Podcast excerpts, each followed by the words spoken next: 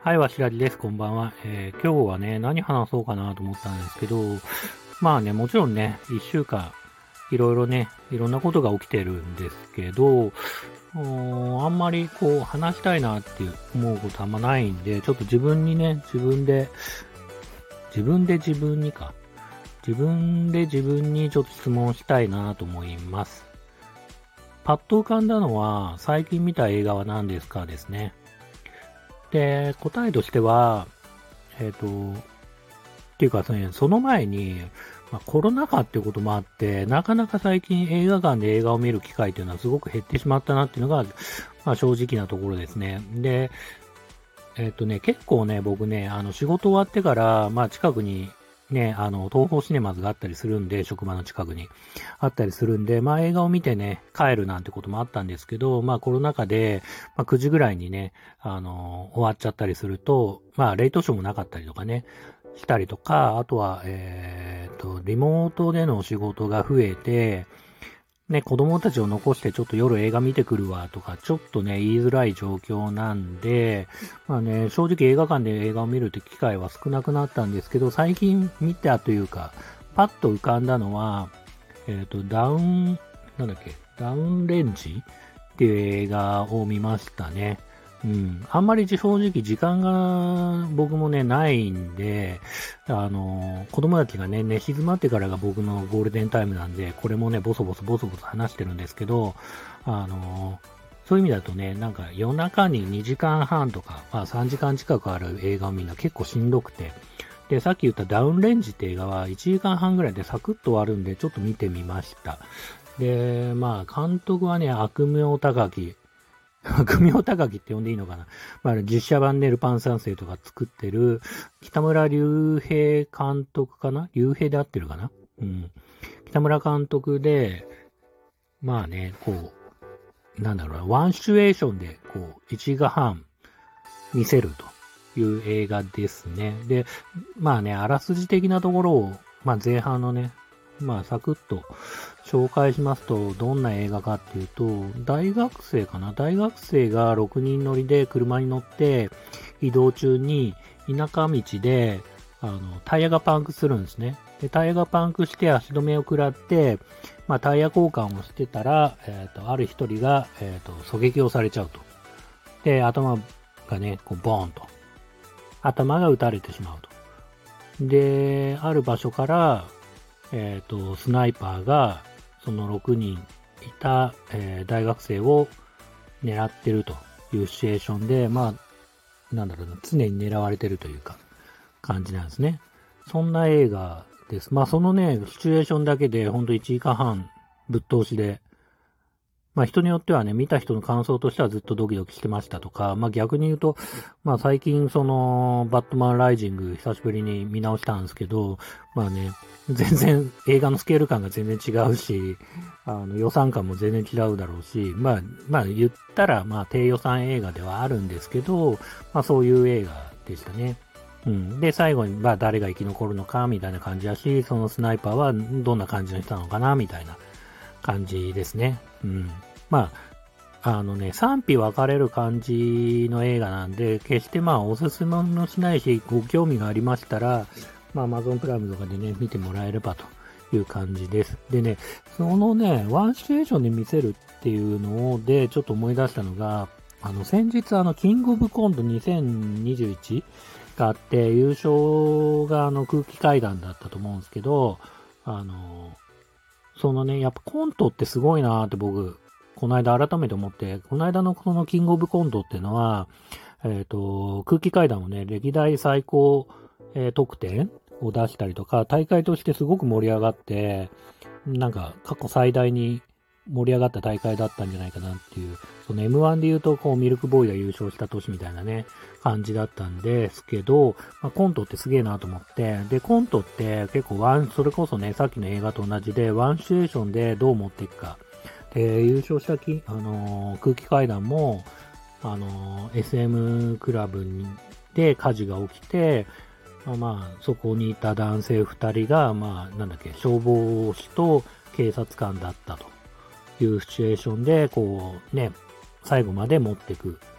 で、笑わしたりとか、まあちょっとコントですけど、なんかちょっと熱い気持ちになっちゃったりとか、っていうのもやっぱすごいし、あの、2位になった、まあ同率2位になった、あの、男性ブランコの一発目のネタとかも、あのー、なんだっけあれ、ペえっ、ー、と、ボトルメールで出会った男女のお話で、そのシチュエーションからどう物語が進展するかっていう、こうね、まあ一つのネタというか、一つのこうアイディアから、ワンシチュエーションから、どう物語を発展させるかっていうのは、この間その見た映画のダウンレンジと同じというか まあ1時間半っていうその映画と、まあ5分間のコントっていうのを比べてしまうのはどうなのかなと思うけど、あの、逆にそのコント師ってすごいなって思ったのが、その、言ったら5分でそれを例えば北村隆平監督が 1, 1時間半かけて丁寧に描いたところをもうほんと5分間で同じような体験をさせてくれるっていうのが僕はほんとコントすごいなって思ったのが今年ほんとすごいなって思いましたね。であとね、その今年のコント、僕別にお笑いを語る資格はないと思ってますけど、すごいなってやっぱ思ったのが、その、ね、ちょっと変な人出てきて、お前なんとかだろうとか、何やってんだよとか、なんかそういうね、こう、変な人に対して突っ込むわけではなくて、そういう変な人を受け入れてく。だからお笑い、お笑いでありながらボケとツッコミがないシチュエーションっていうのが結構あったと思うんですよね。うん。まあ、その、空気階段の一発目のネタもそうだし、まあ二発目、二本目は、あの、ちょっと突っ込みありましたけど、あの、なんだっけあれ。あの、男性ブランコも一発目も、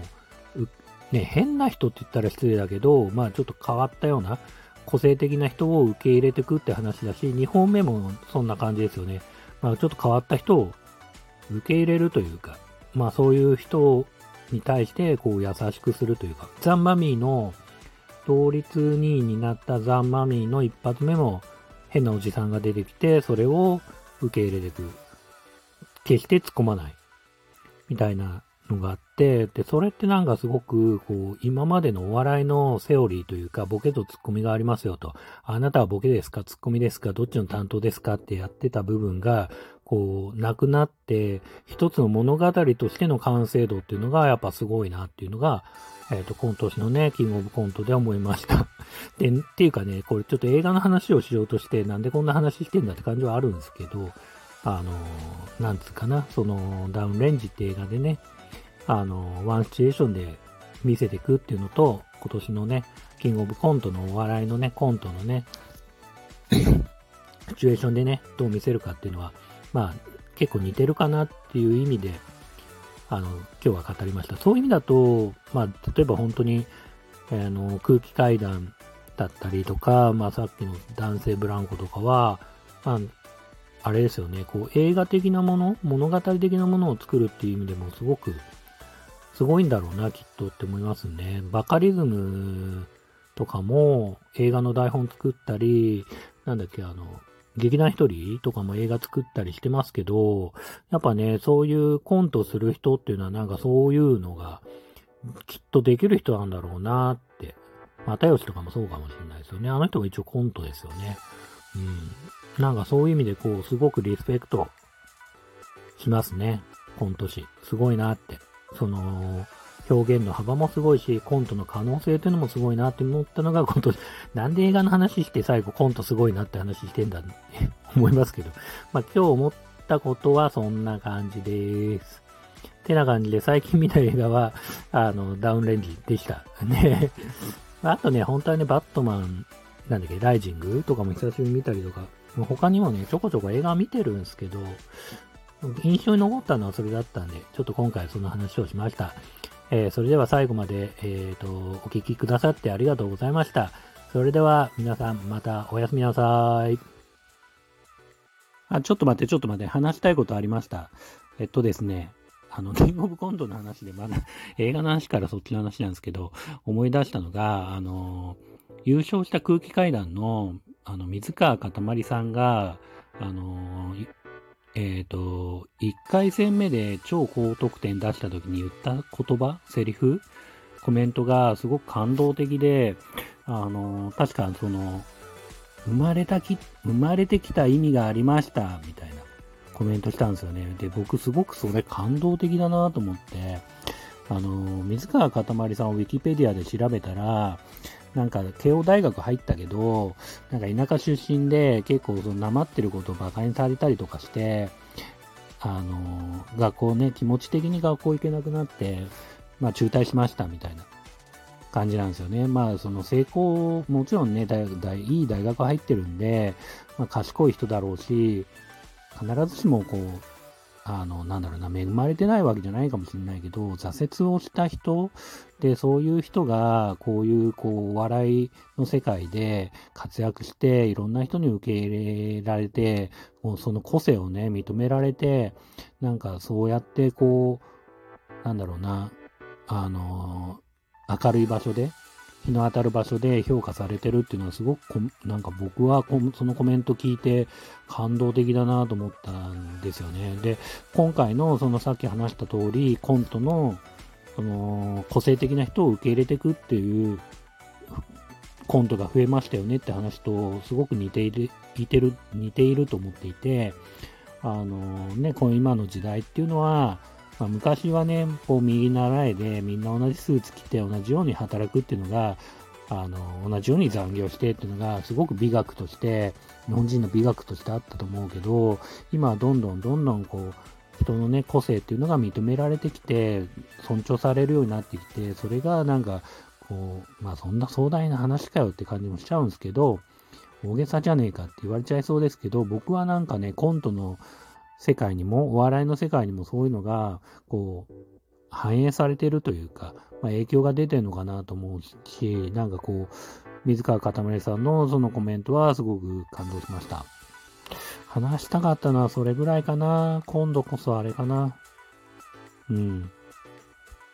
というわけで、今日は映画の話と、えー、コントの話を、えー、させてもらいました。えー、次こそね、本当に、あのー、最後までね、お聴きくださって皆様ありがとうございました。それでは皆様、えー、さようなら、おやすみなさい。